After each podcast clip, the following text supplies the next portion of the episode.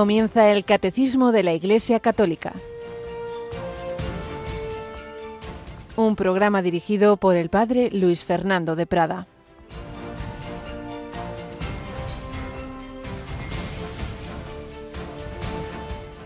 Y entonces dijo Jesús, cuando levantéis en alto al Hijo del Hombre, sabréis que yo soy y que no hago nada por mi cuenta, sino que hablo como el Padre me ha enseñado. El que me envió está conmigo, no me ha dejado solo, porque yo hago siempre lo que le agrada. Alabado sean Jesús, María y José.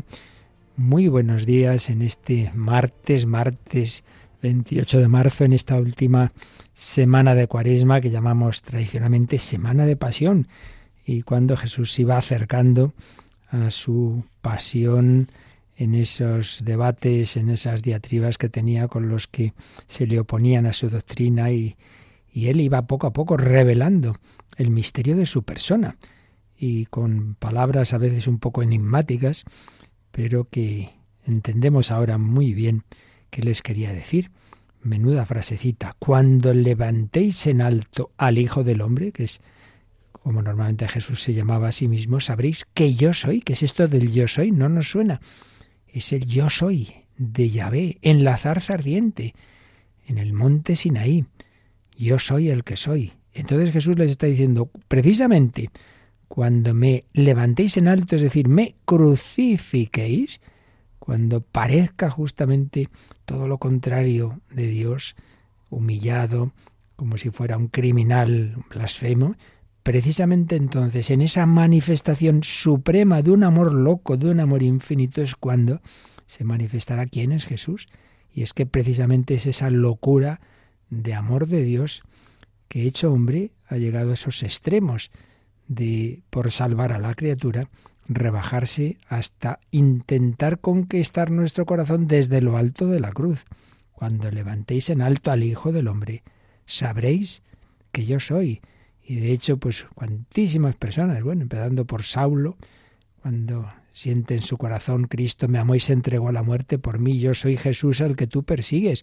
Y millones y millones de personas y, miles de millones en la historia de cristianos que hemos mirado, que miramos a ese crucificado, que creemos en él y que precisamente normalmente es el arranque de, una vida cristiana fuerte, intensa, de la santidad, el darse cuenta de que eso que Jesús le dijo Santa Ángela de Foliño no se ha amado en broma, ¿eh? sino muy en serio. O cuando Santa Teresa se queda mirando aquella imagen de un Cristo muy llagado. Ya era carmelita, hacía 20 años, pero llevaba una vida un poquito así tibia cuando se fija de verdad, cuando el Señor le ilumina. La habría visto otras veces esa imagen, pero hubo un día en que la gracia de Dios consiguió entrar fuertemente en su corazón y se dio cuenta de, lo que Jesús había sufrido, pero ella dice, yo no puedo seguir así en esta vida medias, tibia, y llorando a sus pies, Señor, por favor, dame tu gracia, no quiero volverte a fallar una vez más. Pues se lo decimos nosotros en este martes de pasión, también contemplemos a Jesús, meditemos la pasión y para ello nos están ayudando unas meditaciones que comenzábamos ayer. Yolanda Gómez, buenos días. Muy buenos días, Padre. Bueno, pues como decíamos, tenemos tantas de ejercicios a todos los horarios para que nadie se quede sin, sin ellas, incluso pues con las vamos subiendo enseguida al podcast, que comenzamos ayer, esas cinco, cuatro tantas de ejercicios, ¿verdad? Eso es, eh, a las 11 de la mañana podemos escuchar una que la dirige el padre José Ignacio Orbe, que es sacerdote de Toledo. Y luego a las 6 de la tarde tenemos otra tanda con el padre Sebastián Moreno, que es sacerdote de Jaén y además a nuestros oyentes a lo mejor les suena por el programa Sor María, Madre y Maestra. Y a las 11 de la noche el padre Antonio López, que seguramente le sonará a nuestros oyentes porque dirige el compendio del catecismo todos los días a las 4 de la tarde. Y luego también tenemos, para los que por la noche están despiertos, otra tanda de ejercicios espirituales, esta vez a cargo del padre Manuel Horta. Estamos pues reponiendo unos ejercicios que él dirigió en el año 2008. Así es, por tanto, Tres tandas nuevas de este año, como habéis oído, 11 de la mañana, 6 de la tarde, 11 de la noche, siempre horas peninsulares, una hora menos en Canarias. Y luego, pues de madrugada reponemos esa tanda que dio hace años el padre Horta, que todos los días desde hace ya tantos años fielmente nos ofrece el comentario a la palabra de Dios. Y así, pues con estos, estos ejercicios espirituales, que así llamamos estas meditaciones, desde luego si vamos siguiéndolas, vamos meditándolas, vamos profundizando, nos ayudarán mucho, no solo ahora, a vivir bien este fin de Cuaresma y de Semana Santa, sino siempre. Son meditaciones que nos ayudan a toda nuestra vida cristiana. Pero la semana que viene tendremos todavía otra tanda más intensiva, pero bueno, eso ya lo recordaremos. Y, así, pues vamos caminando con el Señor. También tendremos este viernes nuestro Via Crucis y como a las seis de la tarde hay esa meditación del Padre Sebastián Moreno, por eso este viernes el Via Crucis será a las tres de la tarde. Contemplando a Jesús, siguiendo sus pasos, vivió esta familia eh, de Santa Teresita del Niño Jesús, sus santos padres Luis y Celia, pues seguimos recogiendo pinceladas de la vida de este matrimonio, de esta familia de santos.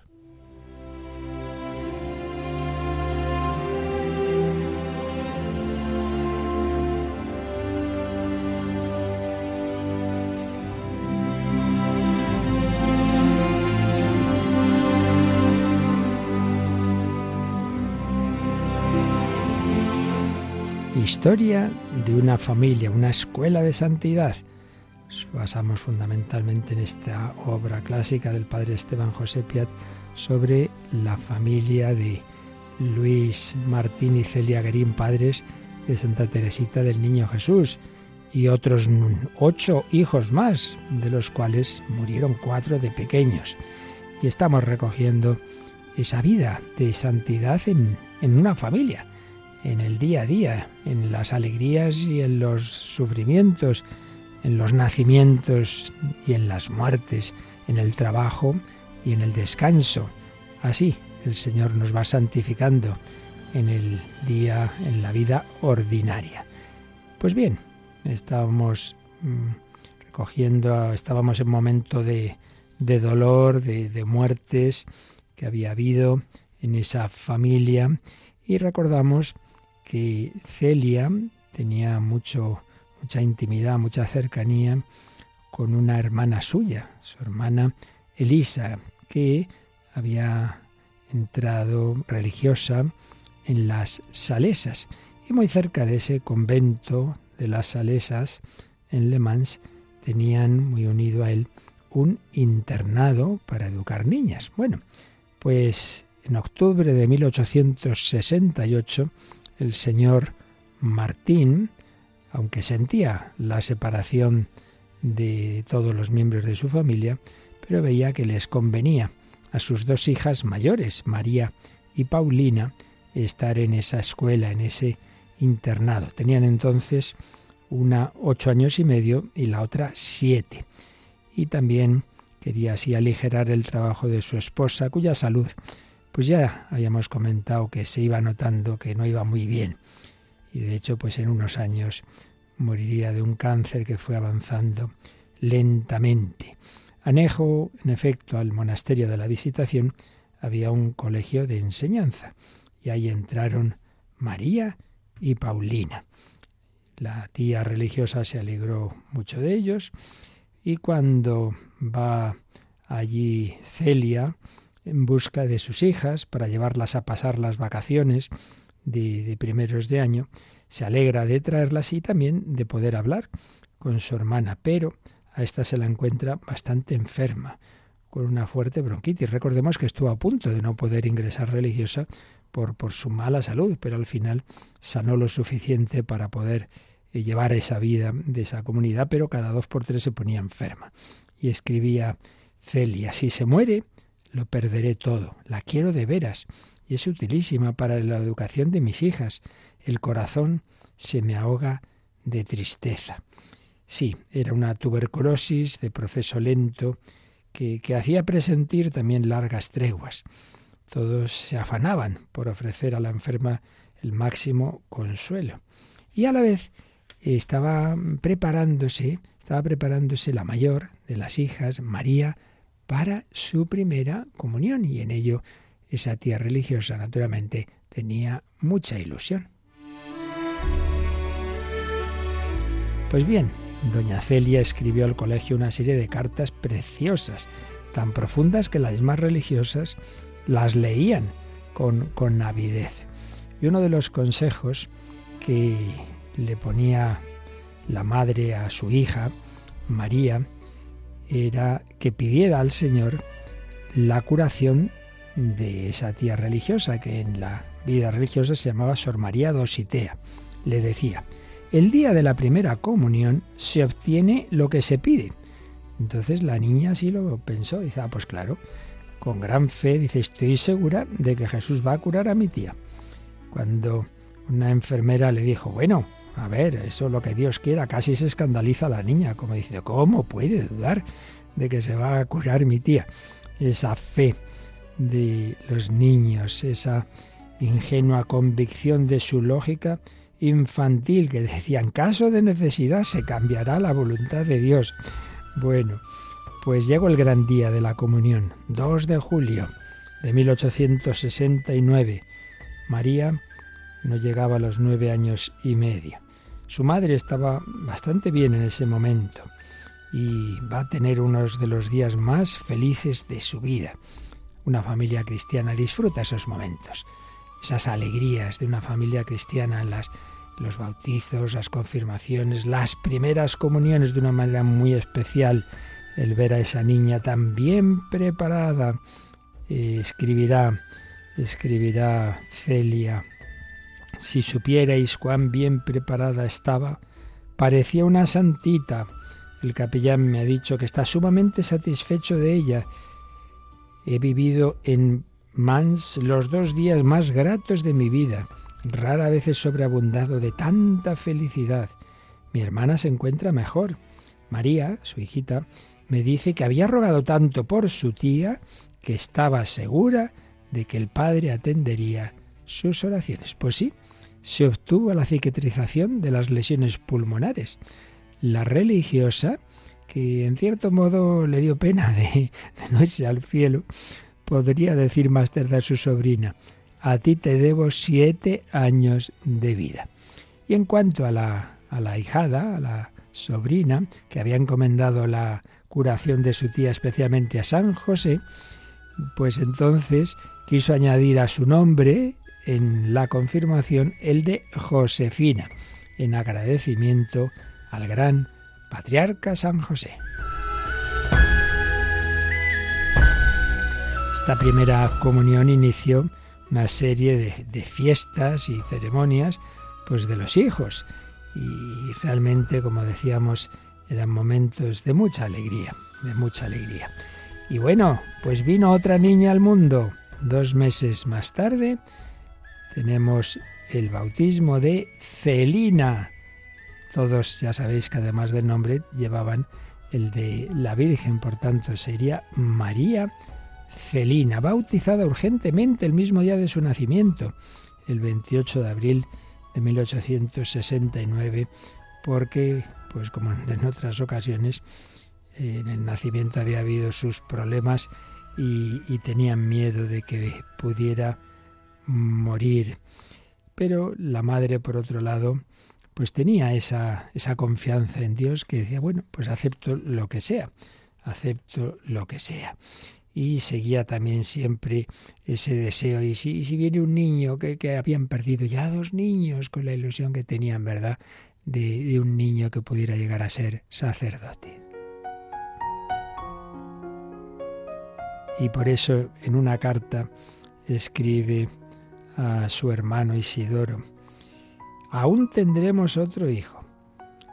Esto es cierto, o si no, antes tendremos otra desgracia. Y si Dios Padre quiere todavía llevármelo, le suplico que no muera sin bautismo, que yo tenga al menos el consuelo de ver tres ángeles en el cielo. De nuevo, esa fe heroica. Pues si, si yo me abro a los hijos y si uno, otro más, un tercero, se muere, pero se va al cielo, pues ya está.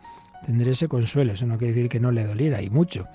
Pero no se desesperaba, no es como las personas sin fe que ya eh, no, no ven sentido a nada y ya se desesperan. No, no, no, no. Tendremos tres ángeles en el cielo. De hecho, al final acabarían teniendo cuatro. insisto en que eso no quita la, la preocupación humana. Por eso decía también, no sabéis cuán asustada estoy en cuanto al niño que espero, que luego iba a ser niña, iba a ser Celina. En aquel momento pues no se sabía aún el sexo de, los niños. Me parece que va a correr la suerte de los últimos, es mi pesadilla continua. Creo que la aprensión es mayor que será el mal. Aquí decía una cosa que pasa muchas veces, en efecto, que se sufre más pensando en lo que puede ocurrir que lo que de hecho ocurre. Cuando llegan las adversidades me resigno con bastante facilidad, pero en cambio el temor es para mí un suplicio. Pues sí, aquí nos indicaba algo que nos pasa. Nos preocupamos demasiado de antemano, como aquellas mujeres cuando iban al sepulcro de Jesús. ¿Quién nos moverá la piedra? Nadie tenía que mover la piedra, ya estaba movida la piedra.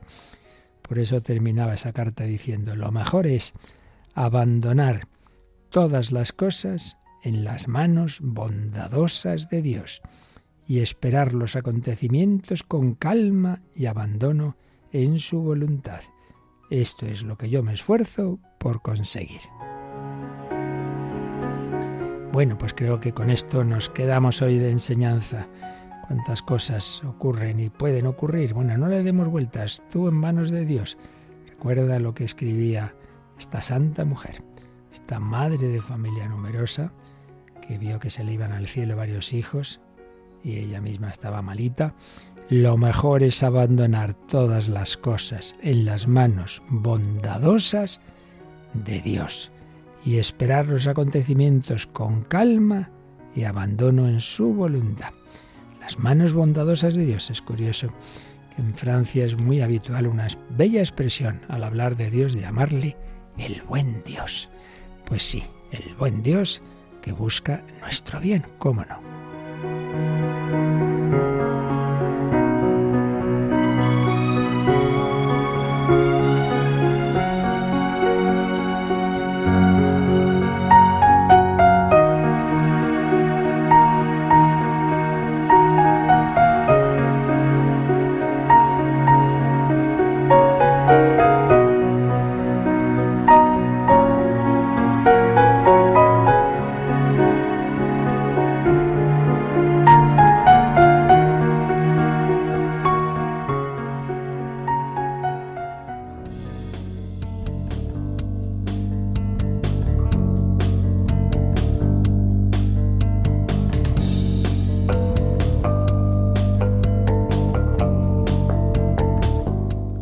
Fe heroica, la de esta santa mujer Celia, que se alimentaba obviamente de la palabra de Dios, de los sacramentos, de la oración, de la liturgia en definitiva, la misma que tenemos nosotros, la misma que se nos ofrece a nosotros, pues ojalá la aprovechemos bien. Y estamos viendo dentro del sacramento de la Eucaristía, estamos viendo el desarrollo de la celebración, sin que hagamos aquí todo un tratado de la misa, tenemos programas específicos de liturgia, os lo recuerdo, pero bueno, este, el catecismo nos da al menos unas indicaciones básicas de cada parte de la misa y también nosotros las estamos intentando explicar un poquito, lo suficiente para que nos ayude a vivir mejor esa Eucaristía y sobre todo eso, pedirle al Señor que, que no asistamos ahí sin enterarnos de qué estamos haciendo, sino dándonos cuenta de la importancia de, cada momento de la celebración. Bueno, pues estábamos, recordemos que en la Santa Misa hay dos grandes momentos, dos grandes platos con unos aperitivos y unas conclusiones, pero esos dos grandes platos que son la liturgia de la palabra y la liturgia propiamente dicha eucarística. Estábamos en la liturgia de la palabra y habíamos leído, pero estábamos a medias del comentario, el número 1349. Así que de nuevo lo, lo retomamos, Yolanda, leemos este número 1349. La liturgia de la palabra comprende los escritos de los profetas, es decir, el Antiguo Testamento y las memorias de los apóstoles, es decir, sus cartas y los evangelios.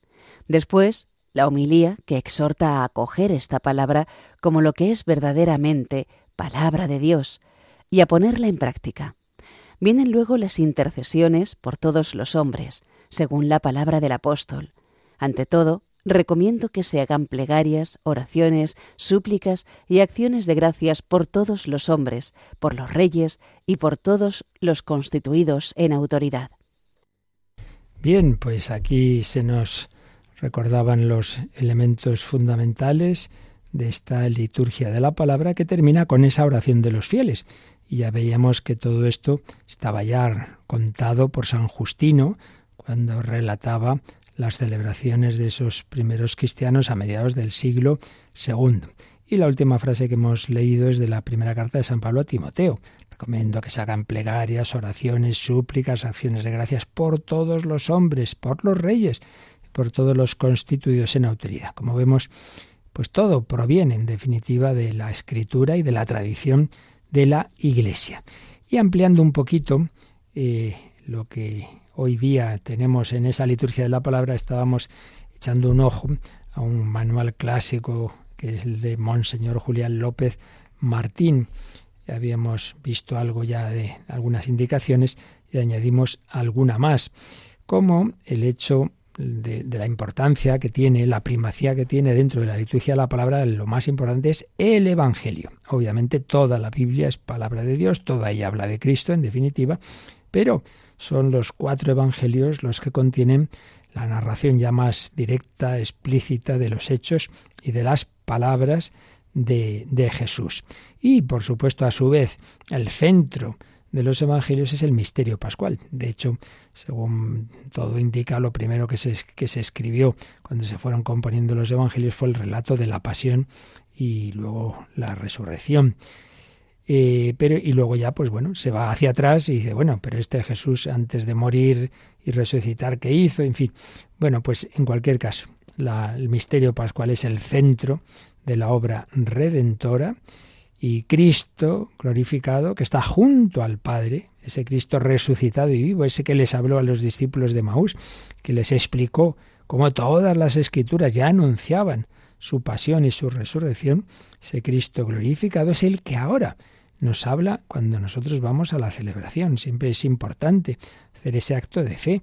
Yo no me quedo en si el cura es más así, más asado, en, en que la gente canta mejor o peor. Mira, todo eso está muy bien, pero lo esencial es que es Cristo vivo, el que hoy quiere darme un mensaje, el que quiere decirme una palabra y el que quiere darme su gracia y alimentarme con su cuerpo y su sangre. Cristo glorificado reúne en sí mismo el pasado, el presente y el futuro de la historia humana y de mi historia concreta, e ilumina con la luz de la Pascua el Antiguo y el Nuevo Testamento y las celebraciones de la Iglesia. No nos olvidemos, todo lo que vivió Jesús sucedió para que se cumplieran las escrituras, como dice el Señor a los de Maus y son hechos continuamente recordados y actualizados para que todos los hombres de todos los tiempos tengamos acceso a lo que Jesús hizo y enseñó.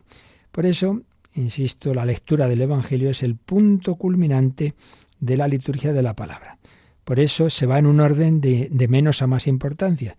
Se empieza normalmente por una lectura del Antiguo Testamento, Luego viene el Salmo, luego suele haber una segunda lectura ya del Nuevo y ya finalmente nos ponemos de pie para el Evangelio. Y señalaba un Julián López Martín que se suele distinguir estos verbos al, al señalar que las diversas lecturas de la Escritura se leen, pero en cambio el Evangelio se proclama. Leer, proclamar, se proclama. Tiene mayor dignidad y por eso hay ese saludo inicial. El Señor esté con vosotros y con tu espíritu. Lectura del Santo Evangelio. Gloria a ti, Señor. Por cierto, muchas veces hay que se arma, se lía un poquito. Antes del Evangelio decimos Gloria a ti, Señor. No Gloria a ti, Señor Jesús. Que en cambio, al, ya al acabarlo, palabra del Señor, ahí así decimos Gloria a ti, Señor Jesús.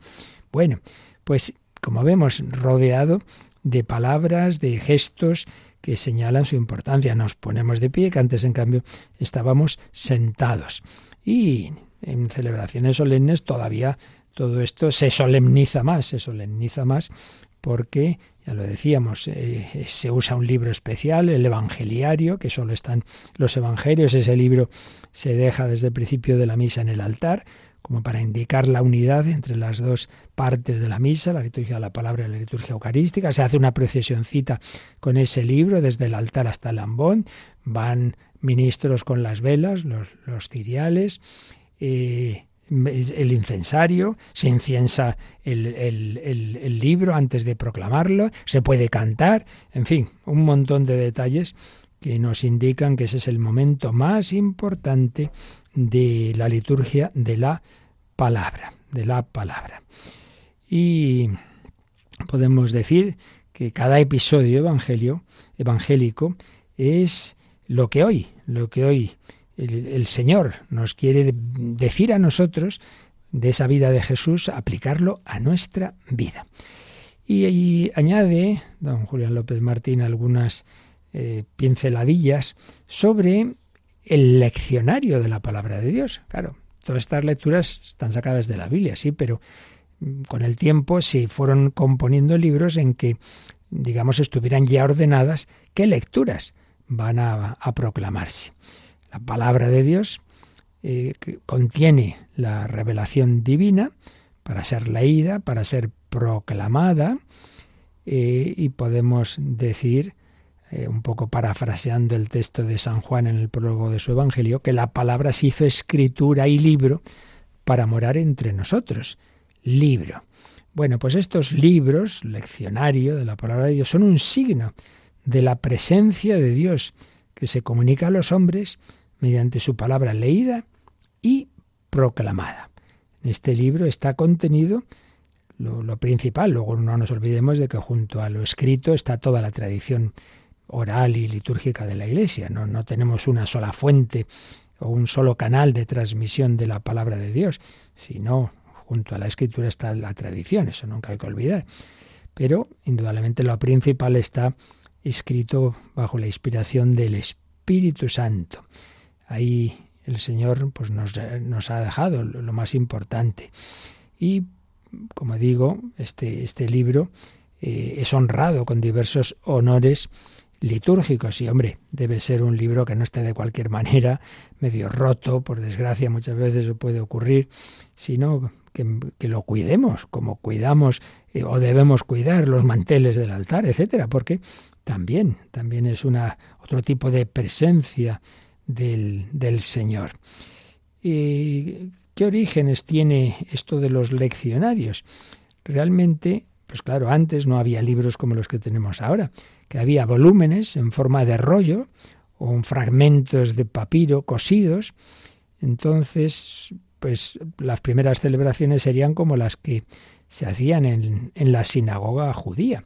El encargado entregaba ese rollo, ese volumen al, al lector, el cual leía el texto sagrado, empezando en el punto donde había quedado interrumpida la lectura en la asamblea precedente, en la celebración anterior. Era, por tanto, una lectura continuada.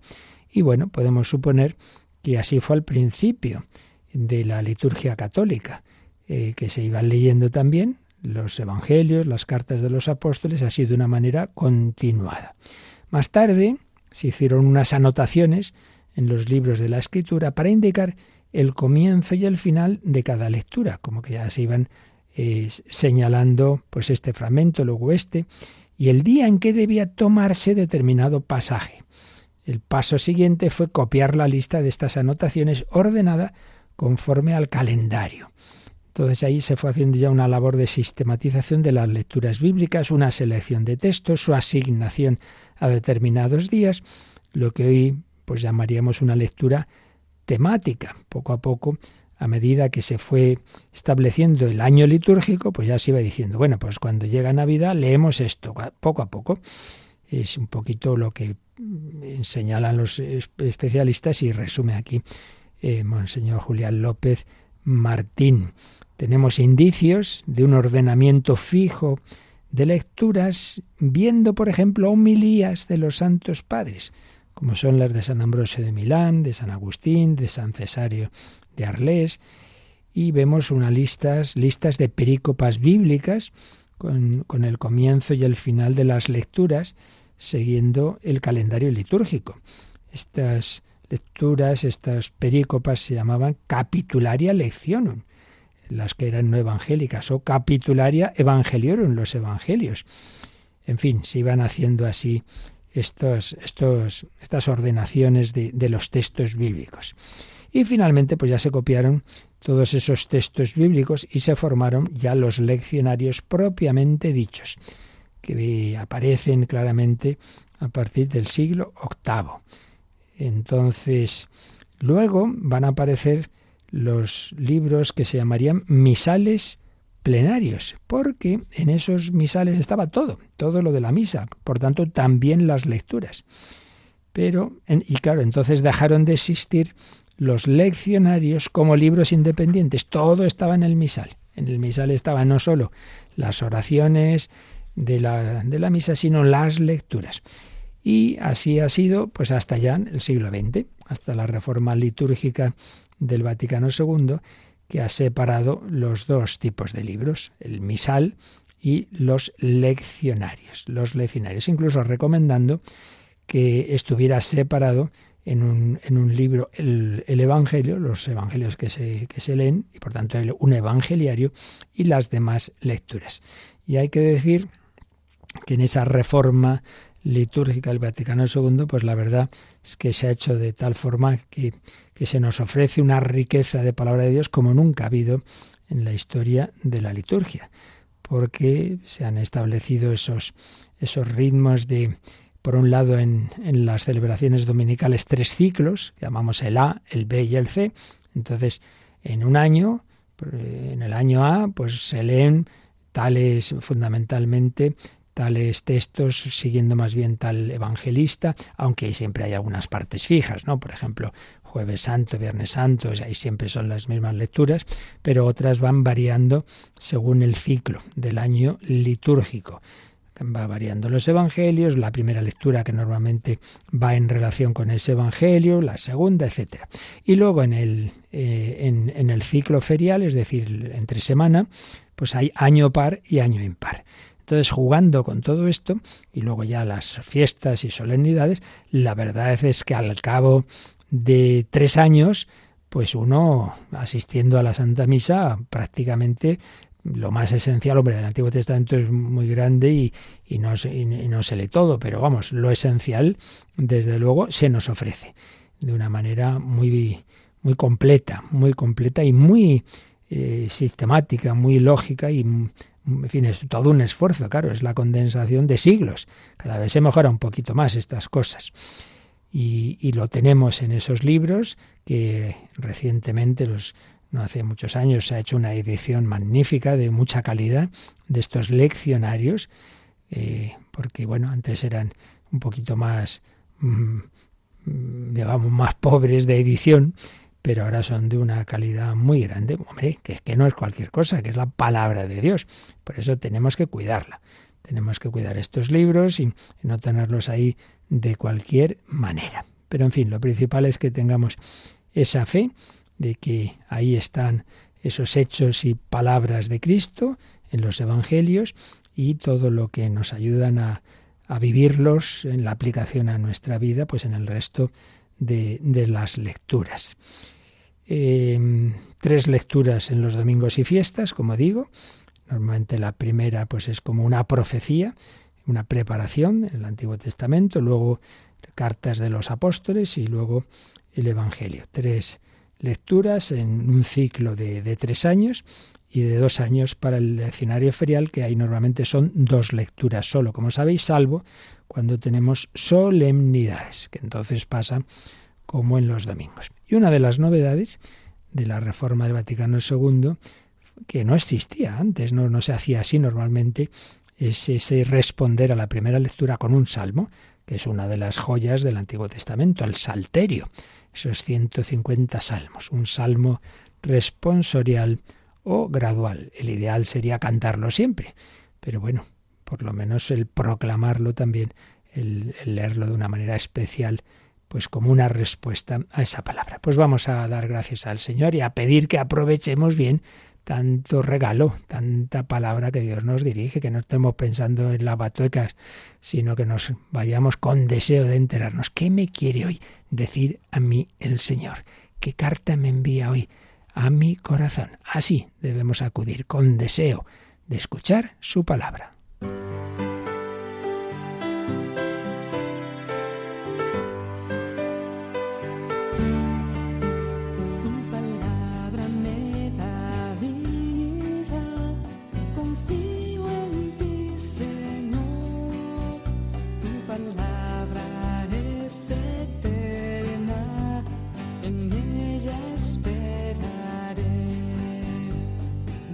El que con vida intachable camina en la ley del Señor.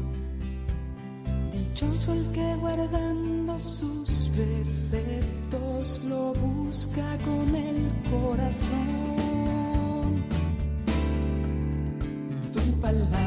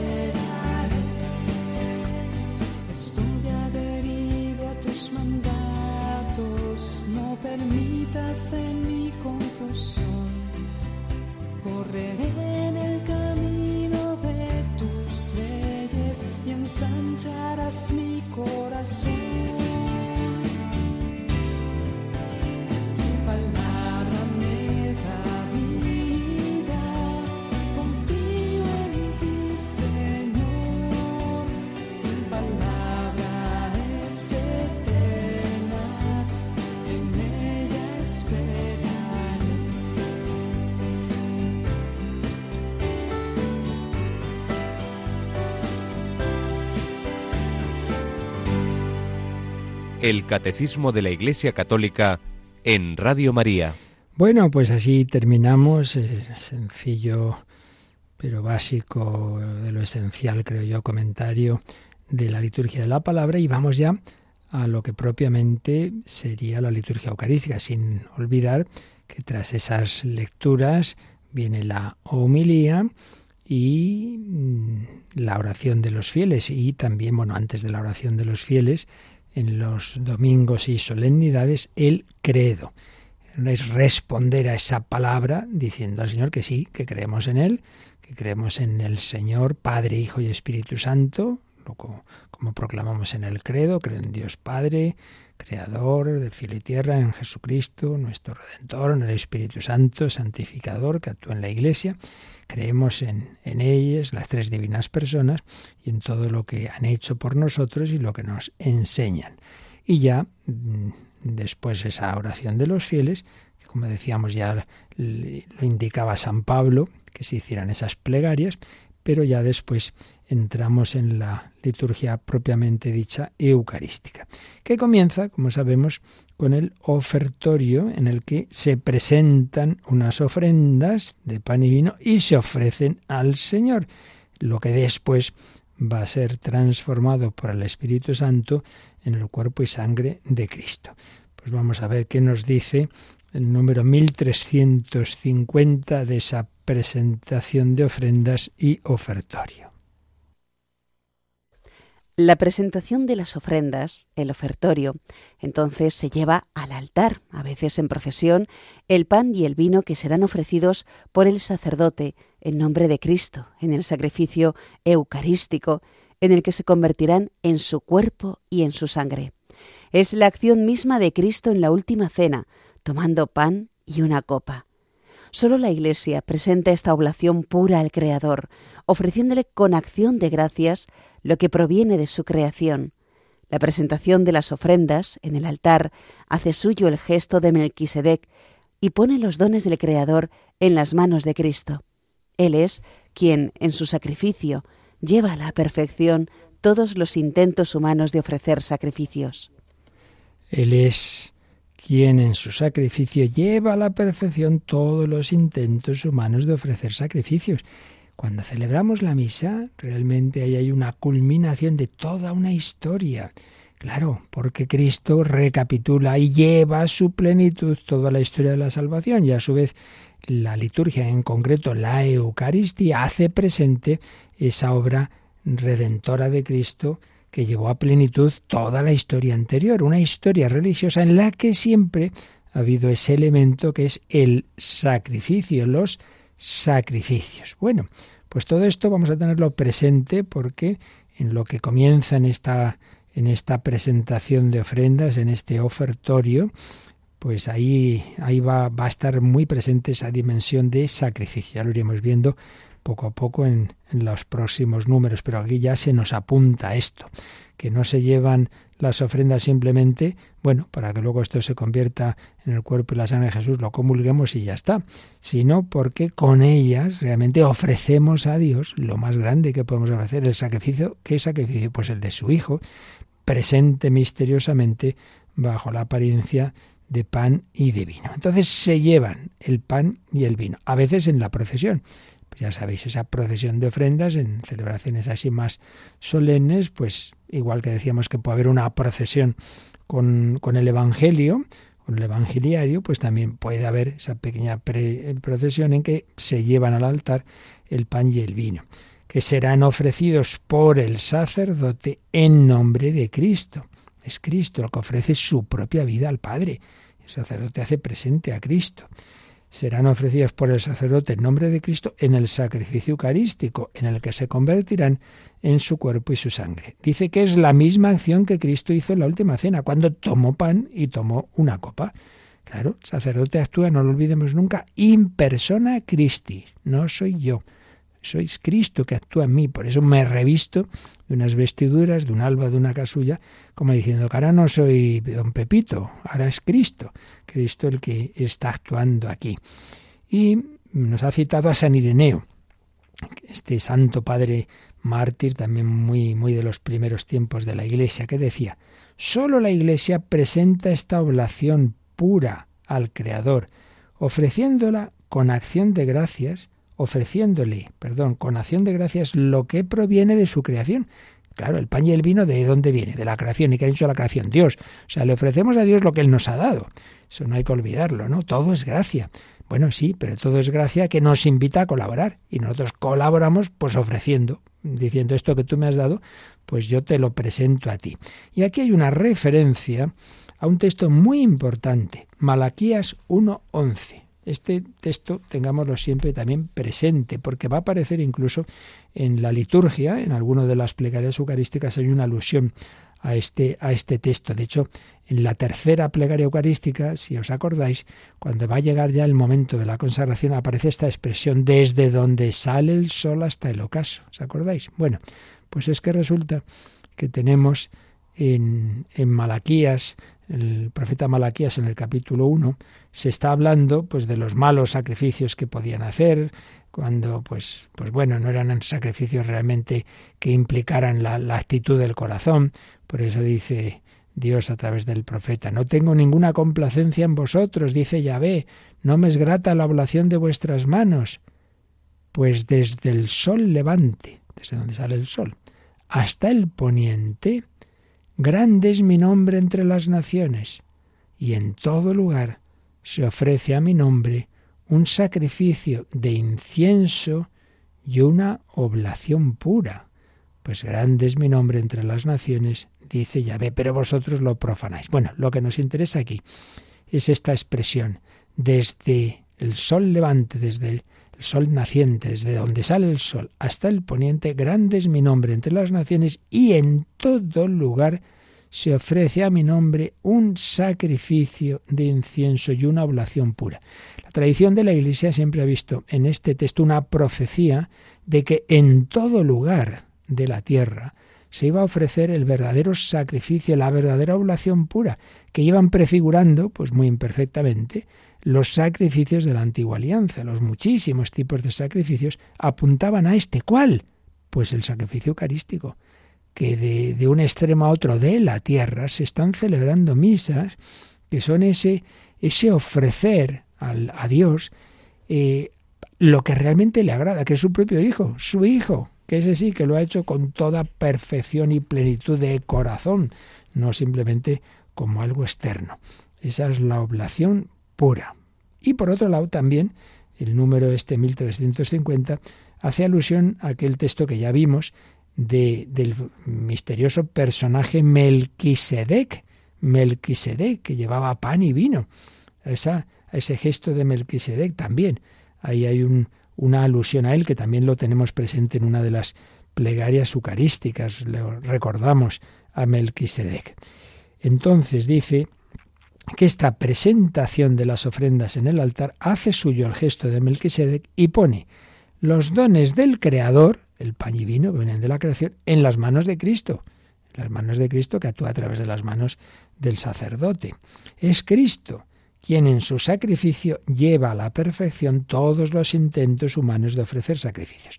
Todos los sacrificios de la antigua alianza y todos los que el hombre en su buena voluntad pues ha intentado en las distintas religiones ese sentido de decir yo quiero agradar a ese Dios conocido con más o menos perfección o imperfección, pero yo quiero decirle que, sí, que yo quiero llevarme bien con Él, por así decir. Bueno, todo eso con toda su imperfección de, las cosas humanas, pero con el deseo de, llegar a, Dios, es lo que realmente ha alcanzado la perfección y la plenitud, pues claro, en el sumo y eterno sacerdote, en el Hijo eterno, que ese sí sabe muy bien lo que agrada al Padre y ofrece su propia vida, porque los sacrificios de, de, los frutos de la tierra, los animales, lo que sea, solo tienen valor y sentido en tanto en cuanto expresan nuestro propio sacrificio, que yo quiero, yo quiero agradar a Dios, quiero hacer su voluntad, le ofrezco mi vida. Sacrificio, un facere, hacer sagrado, que lo que yo, todo lo que yo haga tenga un sentido de alabanza a Dios. Eso es pues lo que está de trasfondo. Entonces, cuando hacemos este momento del ofertorio, de la presentación de las ofrendas, no es para estar mirando al techo, sino para decir, Señor, y yo incorporo a ese pan y a ese vino y a esa gotita de agua que el sacerdote mezcla con el vino, ahí está mi vida. ¿Qué te traigo yo hoy en esta semana? ¿Qué te traigo yo hoy en este día? Pues mi cansancio, mi trabajo, mis alegrías, mis sufrimientos, pues como la familia que estamos comentando, pues todos los misterios gozosos, dolorosos, todo lo que iban viviendo, el trabajo, los, los disgustos, las alegrías, todo eso yo lo pongo ahí. Yo me uno a Cristo, yo me meto ahí en ese cáliz, en esa gotita de agua. Mi vida como tal tiene poco valor, pero unida a Cristo, unida esa gota de agua al vino, se va a convertir en su sangre. Bueno, pues mi vida unida a la de Cristo va a tener un valor de colaborar a la redención del mundo. Ah, entonces esto no es asistir ahí como un espectador a lo que se hace sin que yo me entere de qué va, sino yo participo, yo pongo mi vida, yo pongo mi trabajo, yo pongo mi sacrificio, pongo mis alegrías, pongo mi enfermedad, pongo todo en ese altar ofertorio, ofrecer nuestra vida. Bueno, iremos profundizando en ello con ayuda de, de santos y sabios autores pero de momento nos quedamos aquí con ese momento de llevar en el pan y vino, en esas ofrendas, en esa presentación, en ese ofertorio, recordar que ahí se presenta, nos debemos presentar nosotros al Señor y ofrecer nuestra vida, sin olvidar ese sentido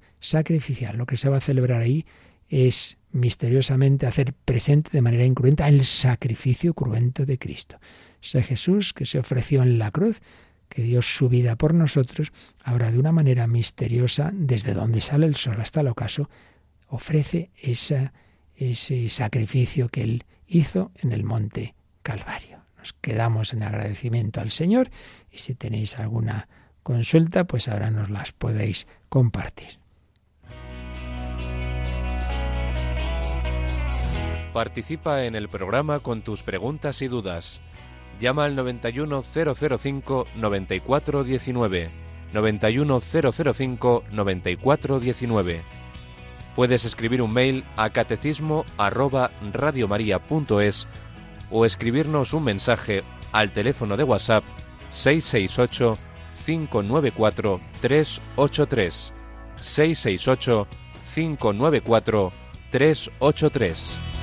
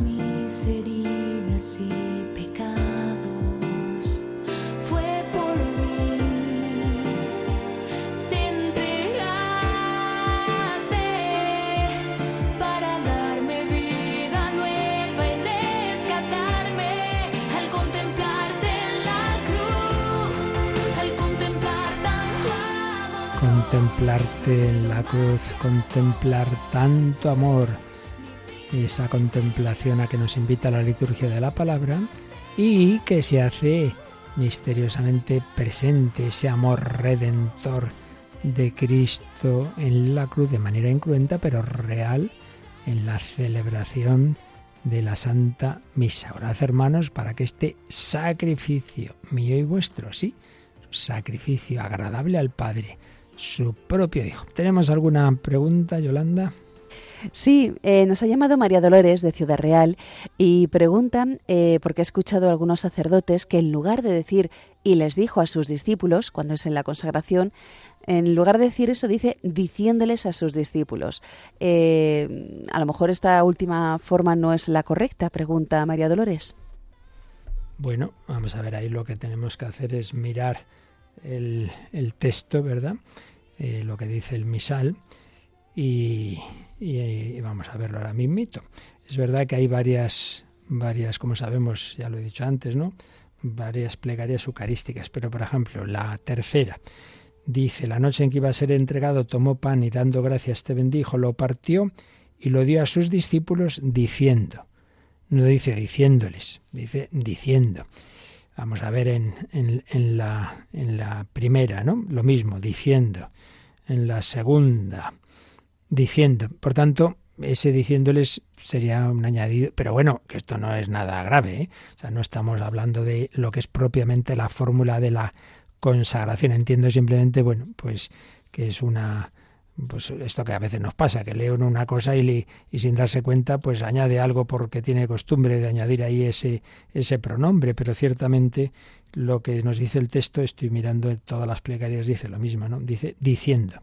Por tanto, sobraría el diciéndoles, pero repito que eso no es para preocuparse. A mí me preocupa cuando ya se cambian fórmulas de las palabras de la consagración, ya son palabras mayores y nunca mejor dicho, nunca mejor dicho. Había también visto, mira aquí un par de correos, pero son temas un poco que no tengo del todo claros, así que vamos a consultar a liturgistas y ya mañana, si Dios quiere, que no me había dado cuenta de estas otras preguntas que hay aquí en un par de correos, eh, ya de temas así más complejos, consultaremos y cuando tenga la respuesta os lo digo. Muy bien, pues lo dejamos de momento aquí, recordándoos que a las 11 de la mañana, a las 10 en Canarias, tenemos la segunda meditación del Padre Orbe, José Ignacio Orbe, a las 6 de la tarde, 5 Canarias, del Padre Sebastián Moreno y a las 11 de la noche del Padre Antonio López. Que aprovechemos esta abundancia de palabra de Dios y de meditaciones para vivir bien este final de la cuaresma y prepararnos así a la semana grande de nuestra fe, la Semana Santa. Y la bendición de Dios Todopoderoso, Padre, Hijo y Espíritu Santo, descienda sobre vosotros. Alabado sea Jesucristo.